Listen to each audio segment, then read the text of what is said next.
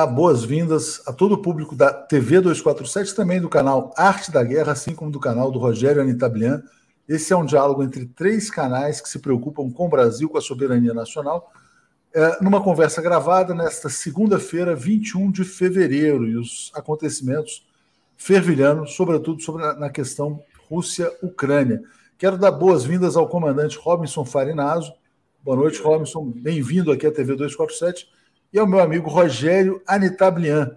Mais careca do que eu, né, Rogério? Um pouquinho mais. Estou destoando aqui. É, exatamente. Muito obrigado, Léo, pelo convite. É uma alegria participar aqui com vocês. Eu queria agradecer. Recentemente eu participei de uma entrevista muito interessante no canal Arte da Guerra. Pude falar sobre relação Brasil-Iraque. E eu queria colocar para vocês dois temas fundamentais. Um, a viagem que o presidente Bolsonaro fez na semana passada à Rússia é, e a Hungria também, uma viagem muito polêmica, foi muito bem recebido. Queria ouvir de vocês um balanço sobre essa viagem. Muitas pessoas pressionaram para que ele não fosse. Se a gente lesse os editoriais da imprensa, com, da imprensa corporativa aqui no Brasil, era uma gritaria para que não fosse neste momento. E também, evidentemente, o segundo tema, a situação na Rússia e na Ucrânia, que está uh, talvez chegando a um ponto ali de ou vai ou racha, né? Hoje uh, o Vladimir Putin fez uma declaração, presidente russo, de que vai uh, reconhecer as repúblicas independentes do Donetsk e de Luhansk. O Rogério acompanha bastante esse fato também. Mas queria passar a primeira palavra para o comandante Robinson para ouvir uh, a sua avaliação sobre a viagem de Bolsonaro à Rússia e, na sequência, ao Rogério. Por favor, comandante. Boa noite, Leonardo. Boa noite, Rogério. Boa noite, audiência do 247. É um prazer estar falando aqui para vocês. Bom, gente, olha só. Vamos olhar o retrospecto. A Rússia é um país que tem quase 200 anos de relações com o Brasil. Nos últimos anos, Dilma visitou a Rússia, Lula visitou a Rússia, o Temer visitou a Rússia. Então era natural que o Bolsonaro fosse mais cedo ou mais tarde. É até surpresa, né? Porque se você pegar bem e olhar os discursos do Bolsonaro no começo da campanha e ele fazer essa visita aí, é uma coisa assim que a gente não imaginaria três anos atrás, três, quatro anos atrás, não dava para imaginar. Mas eu acho o seguinte: é, o, o peso dos acontecimentos acabou falando mais alto para ele. O Bolsonaro deve ter percebido que o mundo está fazendo um deslocamento de, de eixo aí, na verdade é esta aí, que a, a geopolítica ela está mudando os valores dela para Rússia e China, essa é uma realidade. A gente vê pela quantidade de líderes mundiais que têm visitado o Vladimir Putin em, em, contraposição aos que estão visitando o Joe Biden. Então, acho que o Bolsonaro ele, ele acordou para essa realidade, isso é muito positivo. Eu penso da seguinte forma, gente: não adianta a gente falar, olha, é, Bolsonaro isso, Bolsonaro aquilo, Lula isso, Lula aquilo, Dilma isso, Dilma aquilo. A gente vai ter um, ter um presidente, essa é é a verdade. Daqui a 10 meses, pode ser que continue esse, pode ser que troque outro. A gente não pode agora chegar, não. Todas as vezes que trocar de presidente, a gente começa uma guerra aqui. O lado que não, não ganhou ataca o outro e por aí vai. Então, eu acho que, em termos de Estado, quem quer que fosse o presidente teria que fazer essa viagem. Agora, aí o pessoal vem com o time, né? Ah, o time não foi dos melhores. Pode ter sido um time arriscado, mas na cabeça do Vladimir Putin, o Brasil é um país amigo. O Brasil mostrou solidariedade com a Rússia, mesmo que não diretamente, mesmo que o assunto não tenha levado, sido levado a, a trazido à baila, mas em termos simbólicos para os russos, foi um, um apoio enorme, tá? foi uma manifestação de prestígio. Por quê? Outra coisa que acontece que é importante é que as pessoas não se dão conta aqui né, do, do peso que o Brasil tem no mundo. Então, eu acho que para a Rússia isso foi muito bom. E a gente precisa lembrar uma coisa importante: o Brasil estava devendo uma para a Rússia. Dia 3 de dezembro de 2021, ano passado, o Níger, eu sempre falo isso, e o Bolsonaro agradeceu o Níger e a Irlanda apresentaram uma moção né, no Conselho, na Assembleia Geral da ONU, é, associando mudanças climáticas né, com segurança internacional. Isso ia acabar batendo aqui na Amazônia, não tem dúvida disso. Foi vetado né, é, com o, o poder que a Rússia tem como membro permanente do Conselho de Segurança da ONU. Ou seja, o Brasil tem muito a ganhar com a Rússia. E aí a gente vê o que pode vir no futuro. Não sei se isso se isso vai assim progredir a tempo, porque nós não sabemos o resultado das eleições no final do ano. Eu não sei se o Bolsonaro vai capitalizar o que ele vai conseguir, é, o que o Brasil vai acabar conseguindo com essa visita. Quanto à visita da, da do, do Orbán, eu também acho importante nesse sentido. Apesar da Hungria ser um país menor, ter menos importância, eu lembro que é um membro da OTAN e, e, o, e o Orbán é uma liderança que está em busca de apoio no cenário internacional. Em resumo, é isso daí. Vamos ver como é que isso vai, tudo isso vai se comportar no futuro, né, Leonardo? Vamos ouvir o Rogério. É interessante, uh, comandante. O, assim, você mencionou essa questão amazônica, né? E o Bolsonaro fez um tweet também nessa linha dizendo, olha, que o Vladimir Putin reconhece a Amazônia como né, parte indissociável do território brasileiro. Ele fez esse reconhecimento. É, eu não sabia dessa informação sobre Níger, né? Eu acho que é interessante esse retrospecto. Vamos ouvir o Rogério uh, sobre essa viagem, e é uma, é, uma, é uma viagem que meio que desconcertou a direita tradicional brasileira, porque a direita via no Bolsonaro um aliado incondicional dos Estados Unidos, e desconcertou a esquerda também. Se a gente para para pensar, é, inclusive o Bolsonaro recebeu um tratamento melhor do que o do Macron e do Olaf Scholz, que tinham visitado o Putin dias antes. É, Rogério Anitablen, essa viagem foi boa para o Brasil ou não?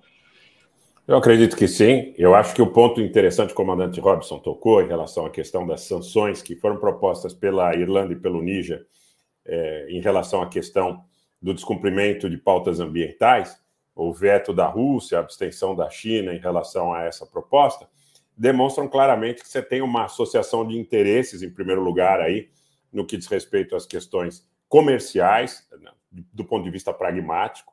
Isso é uma coisa que pode escalar, no segundo momento, para uma situação de interesse de Estado, porque se nós pegarmos a possibilidade de que uma proposta como essa possa ter guarida do Conselho de Segurança da ONU, nós entramos naquele caminho das sanções potenciais, que em muitos casos, no, no passado recente, levaram inclusive à ocupação física de terreno. Por exemplo, em relação ao Iraque, em relação à Líbia, em relação ao Afeganistão, em relação ao processo de dissolução da antiga Iugoslávia, supondo que uma situação como essa tivesse avançado no, na, na, pauta das Nações Unidas. Estes países que está, estariam interessados em sustentá-las, essa pauta de, vamos dizer, limitar a questão a, a uma interpretação ambiental, no segundo momento eles podem empregar, inclusive, a força para ocupar é, determinadas áreas de onde eles acreditem que essas situações de violação emanem. Então, é grave, acaba sendo uma questão de interesse do Estado sob essa égide, quer dizer, você vai erigir um, uma construção toda que permite que, sob o ponto de vista do direito internacional, em tese, determinados interesses tivessem condição de ocupar fisicamente o território brasileiro. Tem uma tese muito boa que o professor Felipe Quintas, da Universidade Federal Fluminense, defende, ele tem, inclusive, estudos muito interessantes acerca, que mostram que o Brasil, no final do século XIX, começo do século XX, perdeu território para a então Guiana Inglesa, atual República da Guiana, a chamada questão do Pirara, que foi arbitrada pelo rei Vittorio Emanuele III da Itália, numa posição que é muito parecida com a atuação de determinadas organizações não governamentais hoje na Amazônia. Vieram missões, quer dizer, na realidade, o que eram aquelas missões é, de geógrafos, de antropólogos na época. Qual era a ideia? Que eles pudessem conversar com as populações indígenas e buscar, através desses diálogos, através desses processos de transformar os interesses das lideranças indígenas na época, esses grupos mais próximos à Grã-Bretanha. E quando o rei Vitório Emanuel III arbitra, ele arbitra dois terços da área em contenda em favor da, do Reino Unido, em favor da coroa britânica.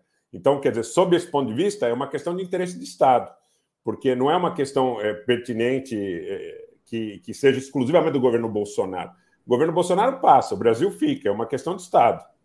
É essa a interpretação que eu tenho. Eu acho até, querendo aqui, de acordo com muitas informações que a gente conseguiu compilar aí no curso dessa visita, é, muitos especialistas que nos falaram a respeito, que mais do que uma viagem do, do chefe de Estado brasileiro, foi uma viagem, se é que a gente possa é, é, interpretar ou dissociar as coisas do chefe de Estado em relação a, a, toda a estrutura de liderança militar, política do país, que foi uma viagem que levou os altos interesses do Estado Nacional, naturalmente representados pelo chefe de Estado, mais a Rússia. Essa é a interpretação que eu tenho no que diz respeito à viagem, sob o ponto de vista da segurança. E um outro ponto, Léo, para fechar a ideia, é, diz respeito à questão de um mundo multipolar, onde o Brasil tem muita dependência da compra de fertilizantes da Rússia, da Rússia e da Belarus, né? Então, nós, é, mais um motivo, inclusive, para que a gente persiga a matriz tecnológica aqui, que é uma coisa que eu venho defendendo há muitos anos. É, Não, muito importante. Que é essa questão. Deixa eu só acrescentar mais um ponto antes da gente falar da crise atual. É, foi muito interessante essa viagem, se a gente olha. Ela começa ali com uma coletiva do, do Carlos França e do Sergei Lavrov, os ministros de relações exteriores dos dois países. Tem um encontro Putin-Bolsonaro, um anúncio, uma nota conjunta que foi muito extensa, mas teve o apoio expresso da Rússia a que o Brasil venha a ser membro permanente do Conselho de Segurança das Nações Unidas, que é uma reivindicação brasileira que vem do Fernando Henrique, passou pelo Lula, pela Dilma e foi colocada dessa vez, é, enfim, pela Rússia também, na verdade, durante o governo Bolsonaro. Né? É, eu queria perguntar para o comandante Robinson se ele vê isso como uma possibilidade real, se nessa nova mudança, se nessa formação de um novo eixo, né, que a gente vive um declínio relativo dos Estados Unidos como potência imperial e uma ascensão desse novo bloco é, Rússia-China. Será que é uma possibilidade real que o Brasil venha a integrar o Conselho de Segurança, mesmo sendo um país, entre aspas, desarmado, sem capacidade nuclear? Porque isso daria uma força tremenda ao Brasil. Quer dizer, o Brasil passa a ter poder de veto se virar membro permanente, mesmo sem ter as armas nucleares. E queria te ouvir sobre como que essa colocação da Rússia foi recebida entre os militares, se vocês veem isso como uma possibilidade real, efetivamente. Leonardo, eu, eu vou falar disso, só falar uma coisa aqui antes, rapidinho, tá? É uma situação que o Pepe fez, nós já incorporamos lá no Arte da Guerra, que são os países Chihuahua. Por exemplo, o Níger e a Irlanda, tá? Que são países, é, e, alguns países do Báltico também, Letônia, Estônia Lituânia, que eles estão ali na Assembleia Geral da ONU só para colocar essas pautas bomba e para agradar determinados países. Então, isso foi feito com o Brasil, é coisa típica, como o Pepe diz, de país chihuahua. Nós já incorporamos essa, essa expressão na nossa comunidade. Eu queria dizer o seguinte: eu acho que, por parte dos militares, lógico, fazer parte do, do, né, ser membro permanente do Conselho de Segurança da ONU é um sonho. Só que o problema que eu vejo é o seguinte: a Rússia parece que vai apoiar. O Obama acho que teria uma, uma jogado um flare disso qualquer alguns anos atrás aí, mas né, acho que foi no governo Lula, não lembro bem disso, não lembro qual foi o governo, mas isso já se citou outras vezes. O problema todo é que é o seguinte: se for feita uma reforma no Conselho de Segurança da ONU, os candidatos além do Brasil parece que seriam a Alemanha, o Japão e a Índia. O problema todo da Índia, principalmente, é a China. A China dificilmente ia querer uma Índia no Conselho de Segurança da ONU. Os problemas que eles têm e, e possam vir a ter, que o chinês deve estar olhando para o futuro. Vou ser sincero, eu acho muito difícil essa reforma passar. Por quê? Porque hoje em dia, essas cinco nações, com esse poder de veto no Conselho de Segurança, eles fazem o que eles querem. Essa é que é a verdade. Fazem o que eles querem, atendem os próprios interesses. Ninguém quer dividir poder, a gente sabe disso. Eu acho que por mais boa intenção, acho que talvez para o Putin até fosse interessante, mas eu duvido que os outros membros, por uma série de outras razões, uma série de outros interesses, vão deixar isso andar. Eu penso assim: eu posso estar mordendo a língua, pode ser que no futuro isso aconteça. Seria maravilhoso para o Brasil ter esse poder de veto. Por quê? Uma questão bem simples: o Brasil é alvo. O Brasil é alvo. É o país, eu acho que hoje é um dos países, se não for mais, é um dos mais cobiçados do mundo pela nossa Amazônia, uma série de outras riquezas, e o Brasil, vamos ser honestos, ele está indefeso, ele não tem armamento nuclear, é uma situação bastante difícil. Então, eu acho muito difícil que a gente consiga que, que isso seja, que essa reforma do Conselho de Segurança da ONU, ela acabe passando. Eu acho, Léo, que no, no, futuro, das duas, uma, né? É, ela é necessária, eu acho que ela é bem-vinda para o Brasil, se ela acontecesse, se a reforma acontecesse, mas eu acho meio difícil. Eu acho mais fácil, com essa mudança de eixo que está indo para a Ásia e para a Rússia, a ONU acabar perdendo a relevância. Eu acho mais provável que isso acabe acontecendo. De uma certa forma, eu só quero colocar uma coisa: essa mudança de eixo está sendo positiva para o Brasil, tá? Isso é muito interessante, quer dizer, olha, que, mesmo que não haja reforma do Conselho de Segurança, o Conselho ele perde valor na prática porque os países vão tomar suas decisões autonomamente e vai se formando esse novo eixo. É, a ONU nunca conseguiu fazer nada de bom, ela nunca impediu uma guerra, pelo contrário, a guerra da Coreia é filha da ONU, né? a divisão da Coreia. Exatamente. É, Rogério, essa última fala do comandante de que a mudança de eixo é positiva para o Brasil.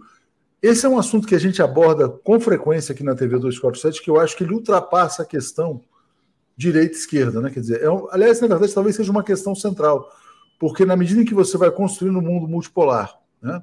Uh, você forma o um bloco euroasiático, os outros países vão se afirmando, o Brasil ganha mais espaço para exercer sua soberania. Hoje, eu entrevistei o economista Paulo Nogueira Batista Júnior, né?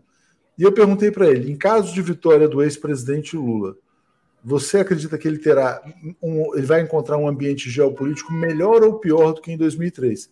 E ele falou melhor. Melhor por quê? Porque o poder relativo dos Estados Unidos diminuiu. Então há, vamos dizer assim, mais equilíbrio. No entanto, ele lamenta o fato de que o Brasil tenha renunciado à ambição nuclear, que eu acho que acaba sendo um consenso aqui.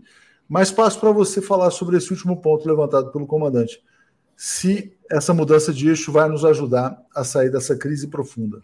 É uma lembrança muito interessante. Eu vou trazer alguns exemplos para corroborar essa tese. Nós temos, por exemplo, um acordo recente entre a China e o Irã de 25 anos e 400 bilhões, que fala sobre áreas de segurança, de educação, de energia, várias áreas, e estabelece nesse acordo que as trocas poderão ser feitas nas respectivas moedas. Isso tem a ver também com toda a ameaça que existe hoje nesse ambiente de crise em relação à supressão do SWIFT, no que diz respeito aos russos, é, a questão da hegemonia do dólar. Outro exemplo importante são as trocas estabelecidas entre a Rússia e a Índia, na esfera inclusive militar também e tecnológica, que rezam sobre trocas em rublos e rúpias, as respectivas moedas dos países. O que quer dizer isso, Léo? Na realidade, os Estados Unidos, quando propunham sanções contra um determinado país, eles tinham muita força política, não só no seio das organizações multilaterais, mas eles tinham muita força política para implementar essas situações, essas sanções, e todos os governos acabavam, de alguma forma, cedendo a esse tipo de situação. Exemplos não faltam: o Iraque, a Líbia, a Venezuela, Cuba, que tem um, um histórico muito grande de um embargo que levou a uma série de, de, de situações complexas, de vicissitudes aí. É, positivas e negativas, né, sob ponto de vista do alinhamento político. O que está acontecendo hoje é o seguinte: uma sanção dos Estados Unidos, do jeito que as coisas caminham, muito provavelmente vai ser em algum momento, se é que já não estamos nesta fronteira, mais negativa, mais deletéria para as empresas dos Estados Unidos, que vão deixar de fazer negócio, por exemplo, com Teherã, que vão deixar de fazer negócio com Pequim, que vão deixar de fazer negócio, por exemplo. Vamos pegar alguns exemplos aí. São muitos países, inclusive de menor expressão. Mas você tem aí Myanmar, quando digo de menor expressão, no, no ambiente geopolítico, no ambiente geoeconômico. Você tem aí Myanmar, por exemplo, você tem a Sérvia, Nicarágua, Cuba, Venezuela. Quer dizer, se os Estados Unidos começarem a sancionar vários países, imaginando que essas potências hegemônicas, ou é, a China na esfera econômica, a Rússia na esfera militar, pudessem, se não estar alinhadas com esses interesses, cumprir né, essa agenda, no mínimo de maneira a não afrontá-las, hoje a coisa é diferente. A Índia faz acordo com a Rússia, troca é, na esfera tecnológica, eventualmente nas próprias moedas. O Irã, o Irã, é, teoricamente, ele é objeto de sanções super severas dos Estados Unidos. Mas você vê a China indo fazer negócio, você vê a Rússia indo fazer negócio, você vê a Índia indo fazer negócio. Eu sempre tenho remarcado que a Índia é um player global cuja importância não está sendo devidamente apreciada no cenário das análises que a gente faz aqui no Brasil. É uma potência atômica, é um país que tem mais de 1 bilhão e 200 milhões de habitantes, e é um país que, a parte das questões territoriais, fronteiriças, históricas com a China, tem a, a questão é, das rotas comerciais, principalmente na esfera marítima, que é, falam muito alto na construção do Belt and Road. Por exemplo, existe aí a, a ideia do corredor norte-sul, sul-norte, que passa pelo Cáucaso, é um dos maiores motivos de disputa entre a Armênia e o Azerbaijão, a parte de questão de mineração e petróleo, que eh, sairia de, de, de, portos na Índia, iria até portos iranianos no Golfo, através do território do Irã em direção ao norte, aí tem uma disputa, se ele passa pelo Azerbaijão ou se ele passa pela fronteira da Armênia. indo em direção, se, passasse pela, se passar pela Armênia, a Geórgia, ao Mar Negro, a Bulgária e chegando até a Itália.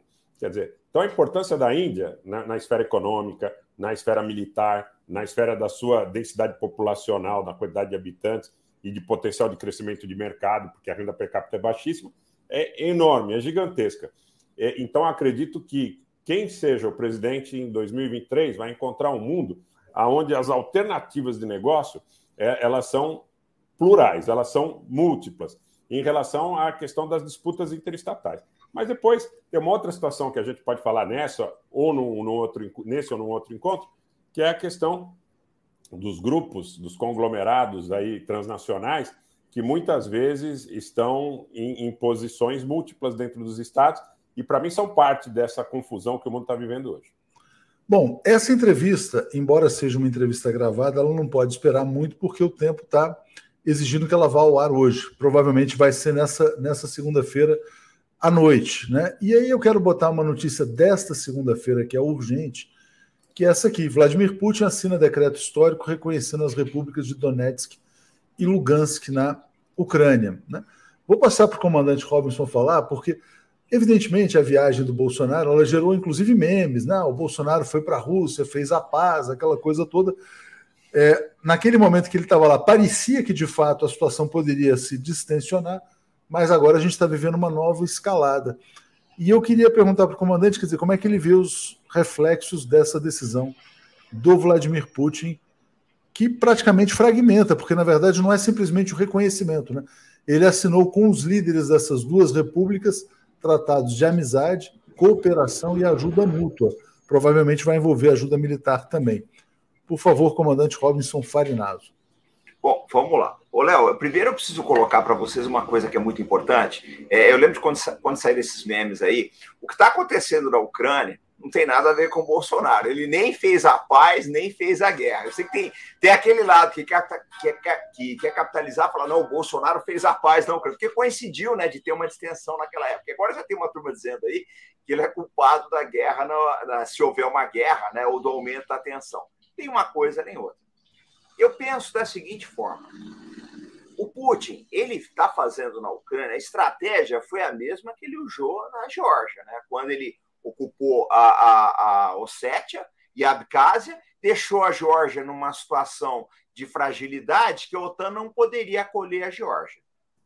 Porque a OTAN não pode incorporar um país que já tem uma situação de conflito.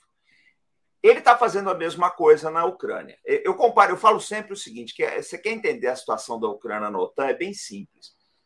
Trazer a Ucrânia para a OTAN é, é a mesma coisa que você vender um plano de saúde para um sujeito que ele tem uma doença terminal. Ele tem uma doença incurável, aí você vende um plano de saúde para ele, sem prazo de carência. Você vai arrebentar com o plano.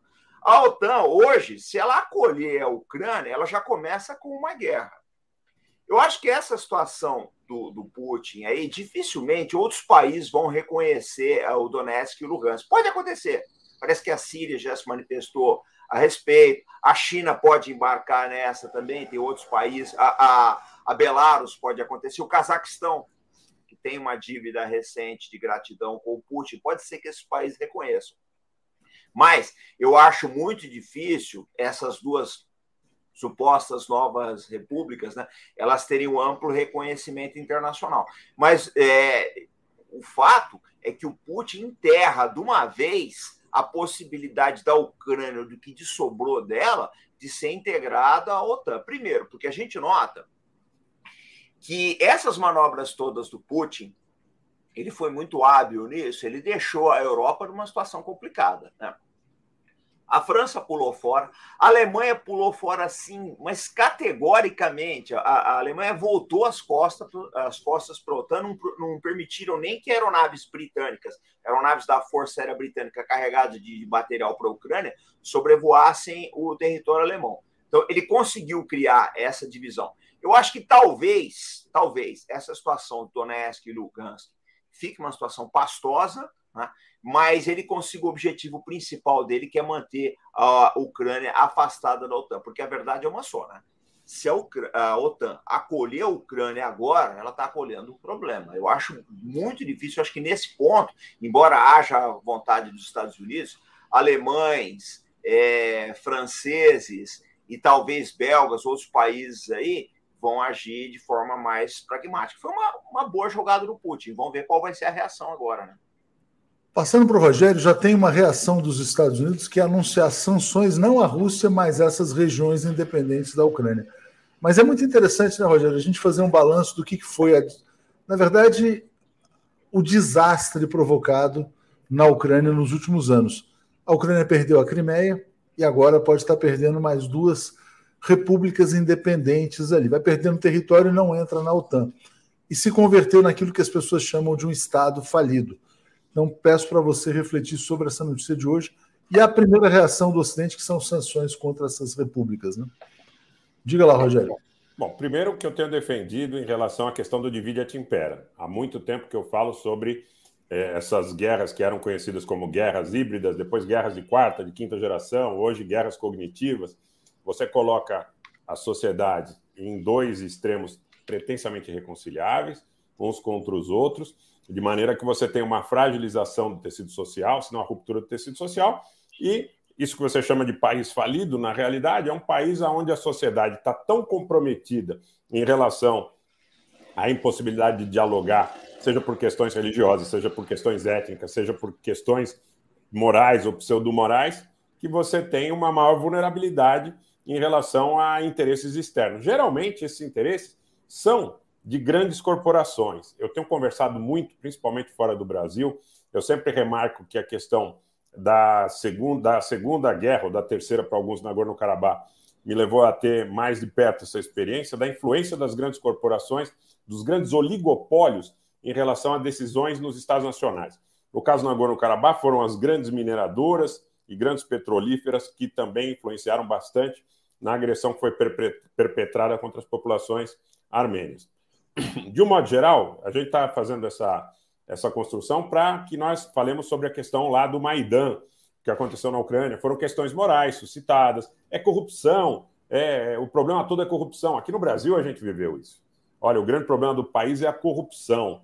Então você tem setores da sociedade onde é, ressentimentos que são justificados e injustificados acabam emergindo. É, é um momento onde você tem uma, uma exploração muito grande desses eh, sentimentos dentro da sociedade que levam à, à, divisão da sociedade. Então, a Ucrânia não viveu experiências muito diferentes das nossas. Aqui, o privilégio que a gente tem é que do Oiapoque ao Chuí nós temos um idioma só, nós temos um país relativamente homogêneo em relação à questão eh, da, da, da, religião, sob o ponto de vista da preponderância do, do cristianismo. Então, quer dizer, fica difícil, porque nós não temos aqui, por exemplo, cantões etnicamente distintos, então fica difícil conflagrar o Brasil sob esse aspecto. Você conflagra o Brasil sob o aspecto das preferências políticas, né? Então, é, o, o comunismo contra o fascismo, o nazismo contra é, o marxismo, enfim, todos esses é, epítetos aí que são, são possíveis. Agora, para a gente voltar para a questão de hoje, que eu acho importante, de Donetsk e Lugansk, eu vejo potencial para que alguns países, a questão da Síria, do Bashar que se manifestou, você tem a Cuba, Nicarágua, Venezuela, é, você tem, como o comandante bem coloca, a Belarus e o Cazaquistão têm uma relação muito próxima com, com a Rússia. A Sérvia, que o presidente Vucic vai ser cobrado pela população, a parte ela ter o problema dela do, do limite administrativo do Kosovo, mas o Putin sempre apoiou e não reconheceu o Kosovo. Então, os nacionalistas sérvios vão, vão propor ao Vucic, ao Vucic que reconheça LPR e DPR. É, em relação à República da Armênia, existe problema da Nagorno-Karabakh, então eu acho que se for é, é declarada ou declarado o amparo ao reconhecimento, na, naturalmente teria que ser é, também é, suscitada essa questão da Nagorno-Karabakh. Aliás, o, o Pachinian foi chamado a Moscou é, em caráter emergencial, aonde já está o presidente do Azerbaijão, Aliyev. Então, vamos ver o que sai daí. Pode ser até que Armênia e Azerbaijão, de alguma forma, acabem também é, embarcando nesse, nesse time dos países que reconheceriam a priori. Eu estou recebendo informação nesse momento, ainda não confirmada, prudência determina, que alguns ônibus e, e, carros russos já estariam entrando na região de Donetsk e Lugansk, e que nas últimas horas, ou mais especificamente aí nos últimos minutos, é, posteriores à declaração do Putin, que a, a, teria ocorrido uma certa, uma certa calmaria em relação aos ataques de artilharia e aos drones que sobrevoavam a região. Muito provavelmente o presidente ucraniano é, consultando seus próceres para verificar quais passos dar ou não em relação a essa situação. É um mundo absolutamente novo a partir dessa declaração do Putin. É um mundo novo, e eu vou botar aqui a capa do, do site RT, que é o antigo Russia Today, nesse momento, né? As notícias realmente são muito graves, né? Então, o Putin, Vladimir Putin, né, assina a, o reconhecimento imediato das regiões do Donbass, é, uma fala do Lavrov de que o Ocidente quer a confrontação com a Rússia, é, e também uma fala do embaixador dos Estados Unidos em Moscou, dizendo que a embaixada dos Estados Unidos não é mais um lugar seguro. Queria perguntar para o comandante Robinson Uh, sobre a questão dos militares, governo Bolsonaro, e como é que os militares veem o Brasil nessa disputa geopolítica. Por quê? Né? Uh, os militares eles foram formados, essa geração, pelo menos, nessa retórica anticomunista, etc. e tal. O Brasil sempre muito alinhado aos Estados Unidos, mas há uma diferença essencial entre o que era o governo Trump e o governo Biden. A ligação entre Bolsonaro e Trump era uma ligação muito próxima. E com Biden há um distanciamento muito grande. Há inclusive uma versão que correu na semana passada de que o Bolsonaro teria confirmado a viagem à Rússia porque não recebeu nenhuma ligação do Biden desde a posse do presidente dos Estados Unidos. Então, te pergunto, comandante, quer dizer, como é que os militares hoje veem, vamos dizer assim, quer dizer, a posição do Brasil no mundo, não sei se dá para falar pelos os militares, né, se há um consenso, é, e como é que você especificamente vê Uh, o que, que, deve ser, qual que é a reação previsível do governo Bolsonaro nessa situação atual?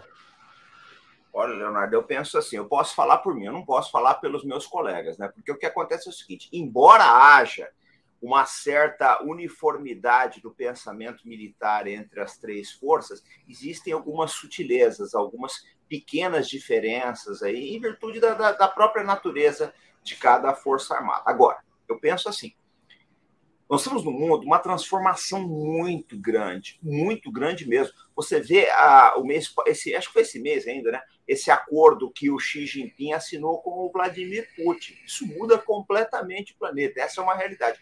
Você vê o Alberto Fernandes desembarcando em Pequim, o nosso vizinho, nosso vizinho Argentina, que era o país, é, assim, o Brasil era o maior parceiro comercial da Argentina, não é mais o maior parceiro comercial da Argentina hoje é a China. Então é um mundo com, com transformações muito grandes. Eu acho que mesmo alguém que hoje, né, que teve toda uma formação nesse, por exemplo, vamos, vamos pegar aí a, a pessoa que é general de brigada, que é mais ou menos aí o pessoal da, da, da minha época, né? São 40 anos de formação, quase 40 anos. Ela, a pessoa foi, foi formada num mundo que não existe mais.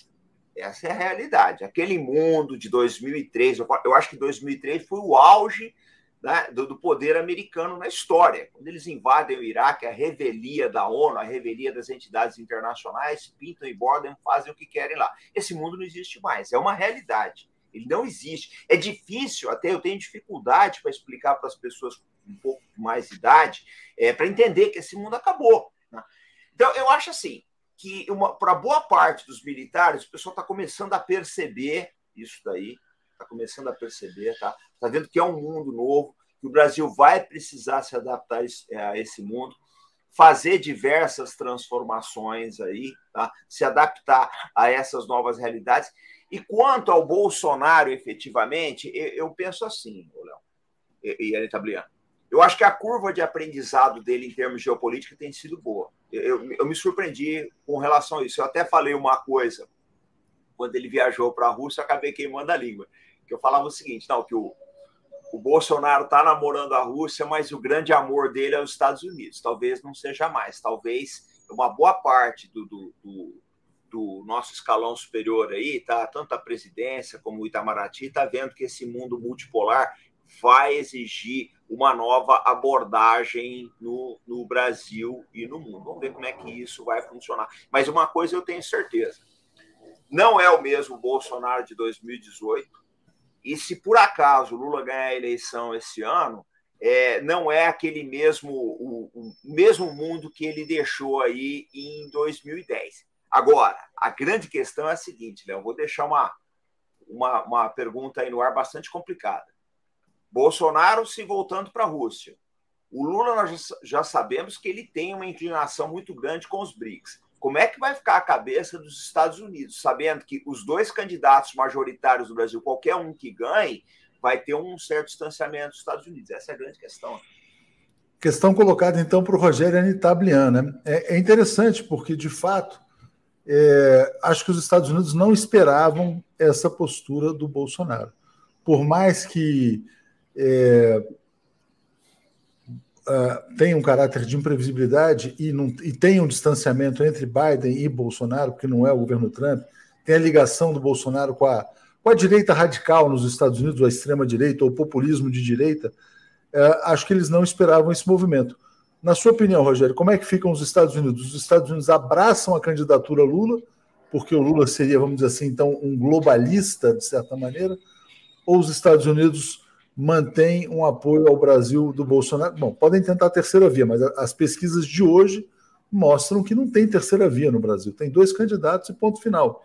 Né? Não tem Moura, não tem Ciro Gomes, não tem Dória, não tem ninguém. Né?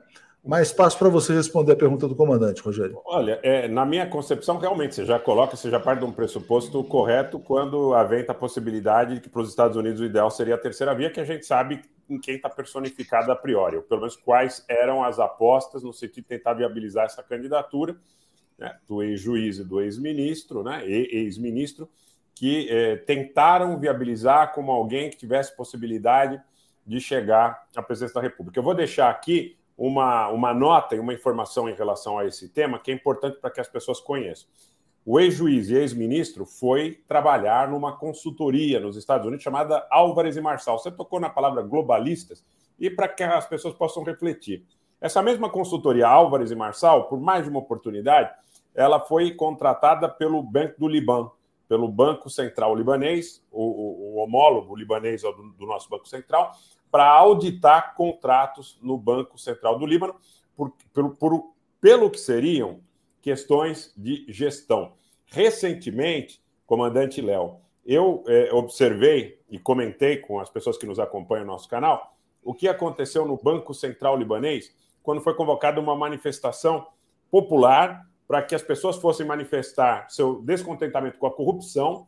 O grupo que chamou essa manifestação em, tradução livre, vem para a rua, tá certo? Para que se manifestassem contra a corrupção no Banco Central Libanês, que está sendo auditado, ou que estava, porque esse contrato foi rompido pela segunda vez, pela Álvares e Marçal. Então, as conclusões ficam a cargo de, dos nossos espectadores. Nossos espectadores podem, eventualmente, compreender o que acontece dentro desse cenário. Esse é um, um, tema muito sensível quando a gente imagina, olha, as eleições estão entre Lula e Bolsonaro, quem apoiam, de que lado estão os globalistas? Eu entendo que nós temos globalistas dentro de diversos estados nacionais. Por paradoxal que possa ser, nós temos eh, globalistas que estão albergados ou abrigados sob o guarda-chuva de vários estados nacionais. Senão, esse conflito não estaria acontecendo entre a Rússia e a OTAN. O que acontece na realidade é que você tem grupos dentro dos dois eh, polos, vamos dizer assim, que pressionam os respectivos estados nacionais a defender seus interesses. Não é só uma questão de orgulho nacional, não é só uma questão de defesa de interesses nacionais, nacionais de médio e longo prazo. A grande verdade é que o mundo hoje, você tem os oligopolistas do gás e do petróleo, você tem os oligopolistas da área química, você tem os oligopolistas da mineração, e esse pessoal chega em Washington, chega em Moscou, chega em Londres e diz para os seus respectivos governos e representantes: pessoal, vocês têm que defender nossos interesses. Aí como é que fica o empresário brasileiro que, quando chega no governo, seja no governo Lula, Dilma, Temer ou Bolsonaro, encontra essa questão que você bem colocou. Nós abdicamos do nosso poder dissuasório. Como é que nós vamos bater na mesa e dizer, olha, não, aqui vocês não vão implementar políticas que sejam danosas para o nosso país? Nós temos que ter poder dissuasório. Agora a gente tem que discutir se é a construção de um artefato, se é a possibilidade de construir um artefato a qualquer tempo, se são submarinos de propulsão, se são baterias de mísseis antiaéreos e, e, e força aérea compatível. Não sei, mas poder dissuasório nós precisamos ter. Então, eu entendo assim: por favor. Não, não, não, não, não completa, porque eu ia fazer, eu ia trazer um outro ponto. Tá, eu entendo assim que em Washington e Moscou a essa altura, é, eu vou até citar aqui, sem a pretensão de ser indelicado, mas você lembra, em 1986, ambos lembram que nós tivemos o Antônio Hermílio de Moraes, que foi candidato a governador de São Paulo pelo PTB. O José Hermílio de Moraes, irmão dele, era é, simpático à candidatura do Paulo Maluf, que concorria com ele, tá certo? E é, depois de um tempo foi aventada a situação de que a empresa teria apoiado as três candidaturas principais, Orestes Quers, Paulo Maluf e a do próprio Antônio Hermílio de Moraes. Então eu acredito que esses grupos, eles de alguma forma apostem as fichas em ambas as, em ambas as candidaturas. Eu não acredito que eles tenham uma predileção de cunho ideológico por um por outro. Essa questão ideológica, para mim, é uma questão que ela beira. Claro, não estou aqui dizendo que as pessoas que defendem essa ou aquela tese estejam mal, mal intencionadas, mas beira a, a coisa do diversionismo absoluto. Porque enquanto a gente discute para ver quem é direita, quem é esquerda, quem aceita determinados costumes, quem não aceita, nós vamos perdendo o protagonismo na, na Petrobras, na Eletrobras. Quer dizer, nós vamos perdendo tudo porque o pessoal está brigando aí para ver quem é comunista, quem é nazista, o que o Monarque falou, o que o. o... É dividir para governar, Rogério. É dividir para governar, né? Eles eu, querem manter essa confusão. É, exatamente. E aí, aí a gente vai, a gente cai nessa tese do, uh, dos engenheiros do caos, né? Quer dizer, que é produzir o caos para produzir, na verdade, talvez a rapina nos países também. Mas aí eu queria perguntar para o comandante, quer dizer, é interessante, né? Se a gente olha para esse cenário como um jogo de xadrez, Ocidente, Estados Unidos, Reino Unido, eles foram movendo as peças para tentar encurralar a Rússia. E os russos são mestres do xadrez. O que a gente está vendo no dia de hoje com esse decreto do Putin talvez seja o primeiro cheque. Né? Então, colocaram ali o outro lado em xeque, não é um cheque mate, vamos esperar a reação do outro lado, mas as peças se moveram de uma maneira bastante importante. Nesse contexto, o comandante falou assim: olha, dividir para governar. O Rogério também mencionou algo que vai nessa direção. É, pergunta ao comandante se ele considera possível no Brasil o restabelecimento do diálogo entre o que se convencionou chamar de direita, esquerda, é, em busca de uma soberania nacional. É possível que haja um entendimento a gente vai continuar nesse caos eterno entre as forças políticas no Brasil? Passo para o Robinson. Ô, Leonardo, eu vou contar uma história curta e engraçada aqui para vocês, que é bom o, o, seu público tomar conhecimento dela. Quando o Talibã fez aquela Blitzkrieg, né? A Blitzkrieg da sandália em Cabul, que eles tomaram Cabul. Foi uma coisa avassaladora aquilo. Eu achava que eles só iam chegar lá no inverno. Chegarem, sim, uma coisa avassaladora. É, o Guderian sentiria inveja do Talibã. Mas aí o pessoal, eu estava fazendo uma live, a turma veio lá, ah, comandante, mas o Talibã é de direita ou de esquerda? Eu falei, meu filho, ele não sabe o que é isso. A moeda de divisão do Oriente Médio é outra, se usa naquela região, na Ásia Central nem tanto, mas do Oriente Médio mesmo, ali no, no, no, no Oriente Próximo, na verdade, né? Síria, Líbano, Iraque, etc., você joga xiitas contra eh, sunitas. Essa moeda de troca aqui, que é direita contra esquerda, você não usa lá, você usa outra. Então, em cada país, eles usam uma divisão para que reine o caos e o pessoal consiga consiga fazer a rapinagem. A verdade é essa. O jogo do. A esquerda chama de imperialismo, a direita chama de globalismo, mas é tudo a mesma coisa. Não, tem, deve ter diferenças sutis, mas a verdade é tudo a mesma coisa. Eu penso assim: é possível um diálogo é, nacional? É, tanto que nós estamos aqui. Nós estamos aqui conversando todo mundo de maneira civilizada, de maneira tranquila, etc. Eu acho que, sob o guarda-chuva da soberania, do nacionalismo, cabe todo mundo. Agora, o que eu quero deixar de mais importante, deixar de mais importante aqui. A presidente Dilma uh, enfrentou uma, uma oposição avassaladora. O Temer não conseguia fazer quase nada. Bolsonaro nem se fala. Quem quer que, que entre nesse final de ano também não vai ter vida fácil. Nós precisamos, como brasileiros, seja de esquerda, de direita, de centro, etc., nos conscientizar a respeito do seguinte: isso aqui é um condomínio. Não é porque eu não gosto do síndico que eu vou tocar fogo no prédio. O que está acontecendo aqui no Brasil é isso. Não, eu não gosto do síndico, eu vou tocar fogo no prédio. Então o síndico é de direita, vai à esquerda, pá. O síndico é de esquerda, vai à direita.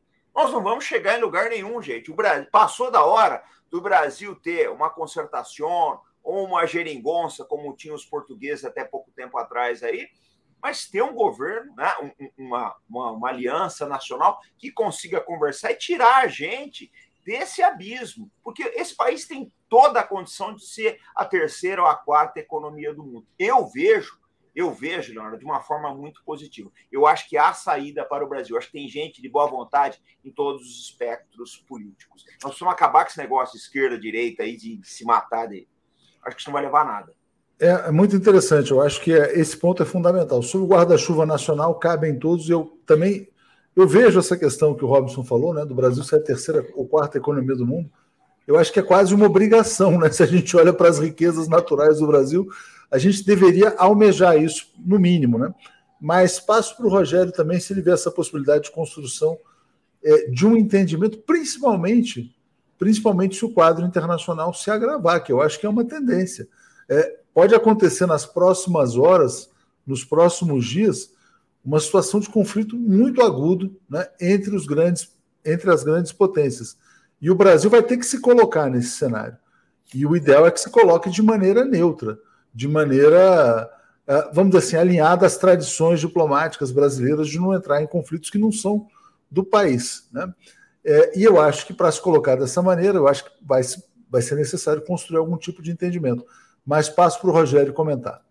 Léo, eu vou, para que o público refresque um pouco a memória, lembrar de três eventos. O primeiro, quando o ex-presidente Lula foi nomeado pela ex-presidente Dilma para a Casa Civil, e o Gilmar Mendes, numa decisão monocrática, impediu que ele assumisse, ele não tinha nenhuma condenação com trânsito em julgado na ocasião. E esse é um ato privativo do Poder Executivo. Eu não vou nem discutir se foi referendado pelo Pleno a posteriori, isso não é o caso dentro desse conceito que eu quero fazer com que as pessoas reflitam.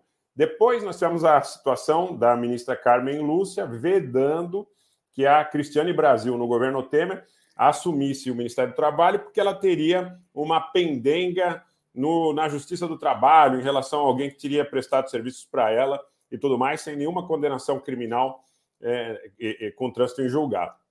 Por último, nós tivemos o governo do Bolsonaro, o delegado Ramage, que não pôde também assumir a chefia da Polícia Federal, porque ele é, seria amigo dos filhos do presidente, também sem nenhuma condenação com trânsito em julgado que quer dizer isso? Quer dizer que é, quando o Lula não pôde ser ministro da Casa Civil, aqui no bairro onde eu moro, muita gente soltou fogos, comemorou porque não gostava do Lula. Quando a Cristiane Brasil não pôde assumir o Ministério do Trabalho, muita gente comemorou porque o Lula não tinha sido é, alçado à condição de ministro naquele momento por uma decisão monocrática do Gilmar Mendes, que naquele momento era um dos mais árduos críticos do ex-presidente Lula. Por último, a questão do Ramagem. Então, é, aí grupos políticos que se opõem uns aos outros comemoram, esquecendo que pau que bate Chico, bate Francisco. É o que você tem conversado com o Rui Costa Pimenta do PCO em relação aos cancelamentos. E queria também te parabenizar pelo fato de você não ceder às pressões e manter o Rui participando dos debates aqui. Uma vez que, se nós começarmos a chancelar o cancelamento daqueles que nós não gostamos, amanhã ou depois, pessoal, os cancelados seremos nós. Nós, olha, hoje eu não gosto do Lula, eu vou bater palma, eu vou soltar fogos porque ele não foi ministro. Amanhã eu não gosto do Bolsonaro, eu vou soltar fogos porque o Ramagem não foi ministro. Quem perde é o Brasil. É o que o comandante Robson bem coloca em relação à questão de nós. É, é, é olha, é, é, mais ou menos é, o ex-presidente Lula usa esses termos de outra maneira, ele diz jogar a criança com a água do banho. Então, se a gente joga a criança com a água do banho, perdemos todos, perdemos tudo que temos. Eu acho que a gente tem que estar perfilado. Por quê? realmente a possibilidade de que uma crise de maior monta atinja o Brasil, não só do ponto de vista de que chovam mísseis em, em Nova York, em, em, em Moscou, mas nós vamos ter problema. O, problema está desenhado. Há uma enorme disputa na, na seara energética, na seara do, do controle do mercado de capitais, na seara da mineração, da indústria militar, da indústria farmacêutica. E outra coisa que eu quero alertar as pessoas, porque é uma coisa que não está sendo muito trazido à discussão. A comunicação, as big techs, há um jogo muito pesado por trás do controle dessas operações. Então, nós temos que estar prevenidos, porque a gasolina pode ir para 10 reais, pode faltar alimento, o alimento pode ficar caro, e nós temos que pensar no Brasil. Pensando no Brasil, naturalmente, esse ano, 2022, quando nós, nós temos um processo eleitoral, é, a minha preocupação, sob o ponto de vista pessoal, é imaginar quem esteja trabalhando para a defesa do interesse do Brasil, sob o ponto de vista de colocar todo mundo sob esse guarda-chuva da brasilidade. Defender o Brasil e os brasileiros. Muito bom, não, muito importante. As consequências podem ser dramáticas. Eu pergunto para o comandante Robinson, ele já defendeu essa, essa ideia do, do diálogo, mas se ele enxerga que o Brasil vai ter nesse ano eleições limpas, transparentes, porque essa é uma preocupação que a gente percebe nos dois lados. O campo bolsonarista questiona a lisura das eleições e o campo da esquerda é, tem o receio de que haja, por exemplo, uma interferência militar no processo eleitoral. Como é que uh, uh, o senhor acha que vai se dar o processo das eleições no Brasil nesse ano de 2022? Olha, Léo, é difícil dizer isso. Eu acho que o voto precisava ser impresso auditável. Eu acho que não tem nem. Porque aí agradava gregos e baianos, tá? Todo mundo. Não, olha, eu não gostei, tá bom, então pede recontagem. Agora, que está acontecendo é exatamente o que o Rogério colocou. Por falta de consenso político, o STF usurpou um papel que não é dele. Ô, Leonardo, eu converso com muita gente de esquerda e de direita, sou de direita, converso, mas converso com os dois lados, não tenho nenhum problema com relação a isso. Todo mundo fala mal do STF, todo mundo, da esquerda e da direita. Aí eu faço a pergunta: vem cá, mas não dá para a gente dar a mão todo mundo e devolver o STF para o lugar dele? Não, esse, esse, essa bobagem, fora STF, nada disso. Mas devolver ele para o lugar, levar ele ao tamanho que ele precisa ter. Porque, vamos ser sinceros, ele se, ele se agigantou. Tá? O, o, o STF hoje é uma legião institucional. Ele tomou o lugar do executivo, tomou o lugar do legislativo, essa é a grande realidade. Agora, será que esse mesmo STF que se agigantou, ele está preocupado com a transparência das eleições? Eu não sei. Nós caímos naquele no que eu falei agora há pouco. Enquanto não houver um consenso nacional de devolver o STF para o lugar dele, tá? de propor um modelo de apuração eleitoral que seja confiável, vai ser essa coisa. Eu acho que os dois lados, cada um tem um, um pouco de razão nas suas, nas suas desconfianças. Então, por que, que não se chega no consenso? Isso que a gente não consegue entender, pessoal. Isso que não dá para entender para mim. Eu, eu só vejo assim, Leonardo, é muito difícil saber o que vai acontecer daqui para o final do ano. Tá? Mesmo a terceira via, que a gente fala que está tá morta, eu acho que até o momento ela está morta. Vamos pegar do pessoal que tem legitimidade, vai. Que é o Bolsonaro, o Lula, o Ciro e o Alto, que eles têm uma história política, não são candidatos fabricados. Você pode não gostar de nenhum dos quatro, mas eles não são candidatos fabricados. Eles têm 30 anos de vida pública, 30, 40 anos de vida pública aí. Não são fabricados. Eu acho que eh, dentro desse do, do, do jogo, qualquer um desses daí que leva, ah, você não pode dizer, ah, foi fabricado camarada. Não foi. Eu tenho medo é do artificial. A gente está vendo um cara artificial na Ucrânia e está vendo o rolo que está dando lá. Agora, nós só vamos ter eleições é, limpas, confiáveis aí, se houver um consenso. Eu acho que está muito difícil. Eu, eu, vejo muita turbulência daqui até o final do ano. Muito importante esse alerta. Rogério, você vê essas turbulências também? Vamos ter muitas trepidações até lá? Eu acho que até em função do cenário internacional nós vamos ter problemas em relação a uma série de situações que ficam sempre mais acirradas em ano de processo eleitoral. Quer dizer, a gente já vem de um histórico que não começou é, ontem, você tem um modelo, é, vamos dizer assim, de maior divisão e acirramento da sociedade a partir das manifestações de 2013. Então, aqui eu acho que é importante a menção daqueles movimentos que tiveram característica antinacional. Quais são os movimentos que, para mim, tiveram característica marcadamente antinacional? Não vai ter Copa, não vai ter Olimpíada, porque esses movimentos eles são contra o país, eles não são contra um governo. Aí o pessoal vai dizer: não, mas era contra a corrupção, porque havia corrupção no governo. Esse é um pretexto que foi usado na Ucrânia, que foi usado na Armênia, que foi usado, é, tentaram usar na Síria, usaram na Líbia, usaram no Iraque. Olha, é contra a corrupção. Então, tem muitas questões: corrupção, é, a agenda ambiental, a questão, é, muitas vezes, é, das Forças Armadas, que muitas vezes são atacadas com o objetivo de indispor a sociedade contra as Forças Armadas e fazer com que. Eu sempre digo, Léo, não tem espaço vazio. A gente pode ter problema, mas atacar as Forças Armadas funciona como jogar a criança com a água do banho fora. Porque, claro, você tem, pode ter problema, como tem todas as instituições, mas nós temos que trabalhar eventualmente para melhorar. Né? É, alguma, eu vejo algumas pessoas defendendo que nós é, tenhamos que prescindir. Nós não somos uh, aqui uma república, com todo respeito, da América Central. Nós somos um país importante, nós somos um país de 8 milhões e 511 mil quilômetros quadrados. Nós temos que ter defesa antiaérea, nós temos que ter serviço de inteligência é, bem trabalhado, independente, nós temos que ter é, é, fragata, nós temos que ter destroyer, nós temos que ter submarino, nós temos que ter é, a capacidade de defender o país. Léo, não sei se você viu, eu mandei é, recentemente, eu sei comandante viu, porque nós trocamos informação a esse respeito. Na costa da Argentina, nas milhas marítimas da Argentina, nas 200 milhas marítimas, tem é, barco pesqueiro espanhol, coreano, japonês. E os argentinos não têm, em função de todo o processo de depreciação de suas forças, condição de fiscalizar as suas águas territoriais. Então, isso não pode acontecer no Brasil. A gente tem que trabalhar nesse sentido. Agora, turbulência muito provavelmente vai ter, porque não interessa para uma série de, de, de poderes hegemônicos das grandes corporações no petróleo, na mineração. Você sabe, você acompanha de perto essa questão aí do ataque à Petrobras, do ataque à Braskem, do ataque à Petroquímica. É, Para muita gente não interessa o Brasil grande, não interessa o Brasil forte, não interessa o Brasil dono dos seus setores estratégicos. E eu acho que é esse o esforço que, que faz com que, falo por mim particularmente, mas tenho certeza que é o nosso escopo aqui, dos três que estamos aqui, e de praticamente todos que nos assistem. É a ideia de que nós estejamos, que está consorciados, para patrocinar os interesses do Brasil e fortalecer, fortalecer em todas as searas. Nós temos pré-sal, nós temos minérios, nós temos água, nós temos biodiversidade, nós temos uma área de cabotagem excepcional, nós temos tudo para recursos humanos, nós temos tudo para ser uma grande potência. Então, nós temos que enfrentar as turbulências, buscando, no meu entendimento, viabilizar um grande consórcio, união, uma união nacional que leve o país a encontrar o seu verdadeiro lugar, que é de uma potência mundial. Não é, é uma não obrigação.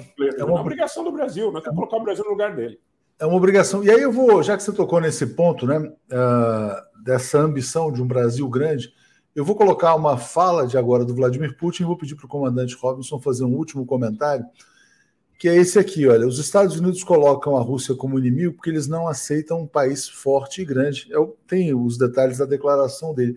E aí queria te perguntar, comandante, se você hoje, uh, como militar, admira o Vladimir Putin como líder político é uma questão que eu coloco para a gente fechar. A gente está perto do nosso encerramento, mais espaço para falar a respeito dessa liderança. Olha, Léo, o Vladimir Putin é, é, a expressão da liderança típica que dá certo na Rússia. Você pega o Pedro, você pega a Catarina, você pega o Stalin, você pega o Putin. É o que deu certo lá e que levou a Rússia a ser o que ela é. Essa é uma realidade. Esse pessoal construiu, né? ou sobre a, Roma, a dinastia dos Romanov, ou sobre a União Soviética, que continuou sendo, sendo o Império Russo aí com outro nome, mas é o que acaba funcionando lá. Às vezes o pessoal fala: olha, é, eu tenho um respeito muito grande pelo Putin, porque quem conhece a história da Rússia de 1999 e a Rússia de hoje, não tem como não respeitar. O Putin ele devolveu a dignidade para o povo russo. Ele devolveu a dignidade. Essa é uma realidade. Agora, eu vejo muita gente falando: ah, o Brasil precisa de um Putin brasileiro não dá para emular a, a, questão russa, gente. Ali a, a disponibilidade que o, da natureza, do, do, a própria natureza do povo russo em aceitar sacrifícios, eles têm essa preferência por lideranças fortes, né?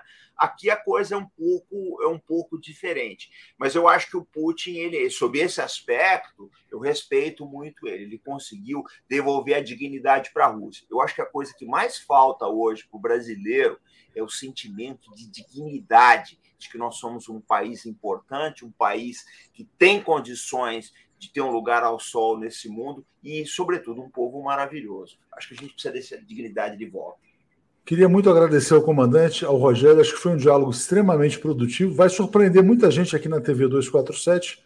Vamos passar, já decidimos aqui enquanto a gente conversava, hoje, segunda-feira, 21 de fevereiro, às 21 horas. Diga, Rogério, para fechar. Só para fechar, primeiro agradecer a sua iniciativa, agradecer também a presença do comandante Robson, todos que nos acompanham, e dizer que ontem nós tivemos um diálogo com a cônsul da Rússia em Minas Gerais, Carolina Bernardes, no nosso canal. Precisa trazer ela aqui. Uma mesa, eu acho que seria bastante interessante também ouvir. Vamos fazer. Nós tivemos a oportunidade ali de conversar sobre uma série de situações, inclusive uma das perguntas que você fez. Foi um diálogo de mais de duas horas, mas uma das perguntas que você fez, se a Rússia efetivamente que o Lavrov teria dito nessa reunião que defende a presença do Brasil como membro permanente do Conselho de Segurança. Ela disse de viva voz que essa é uma política adotada pela Federação Russa em relação ao Brasil, independente das dificuldades. Então, convido o pessoal que eventualmente ainda não tenha assistido esse encontro, que assiste no meu, assista no meu canal, Rogério Anitablian, esse papo com a cônsul Carolina Bernardes. E o Robinson tem o canal A Arte da Guerra, que também é facilmente encontrado aí no YouTube. Obrigado ao Robinson, obrigado ao Anitta Blian. Vamos em frente, vamos seguindo aqui. Grande abraço. Grande abraço, gente. Valeu. Com Deus. Valeu.